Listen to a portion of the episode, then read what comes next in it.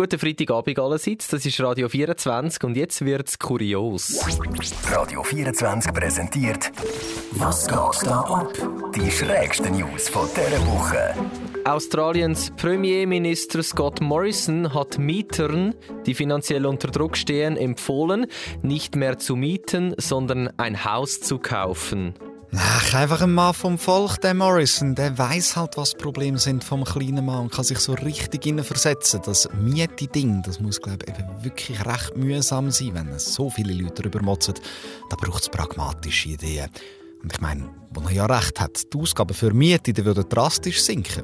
Als Australier hätte ich jetzt einfach vielleicht ein bisschen Angst, das Staatsbudget genauer unter die Lupe zu nehmen, weil wer so Vorschläge macht, kommt vielleicht auch auf die Idee, Probleme wie ein Krieg, eine Pandemie oder auch überbordende Staatsschulden damit zu lösen, indem man es einfach ganz fest ignoriert.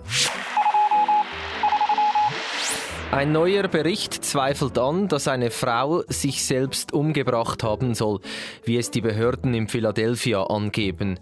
Die Frau war mit 20 Messerstichen tot aufgefunden worden. Knapp die Hälfte der Stichwunden hat die arme Frau dann sogar hinten am Nacken gehabt. Ich glaube wirklich, da braucht es einen absoluten Stardetektiv, um überhaupt nur schon mal auf die Idee zu kommen, dass das kein Selbstmord könnte sein könnte.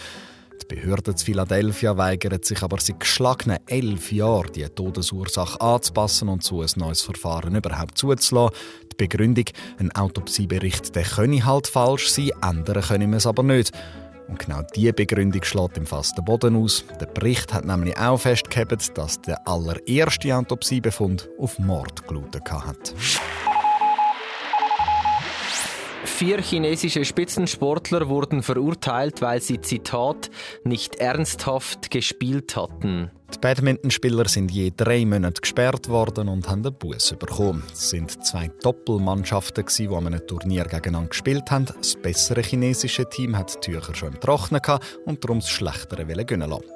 Grundsätzlich ja als Richtungsgerichtsurteil, wenn er mich fragt.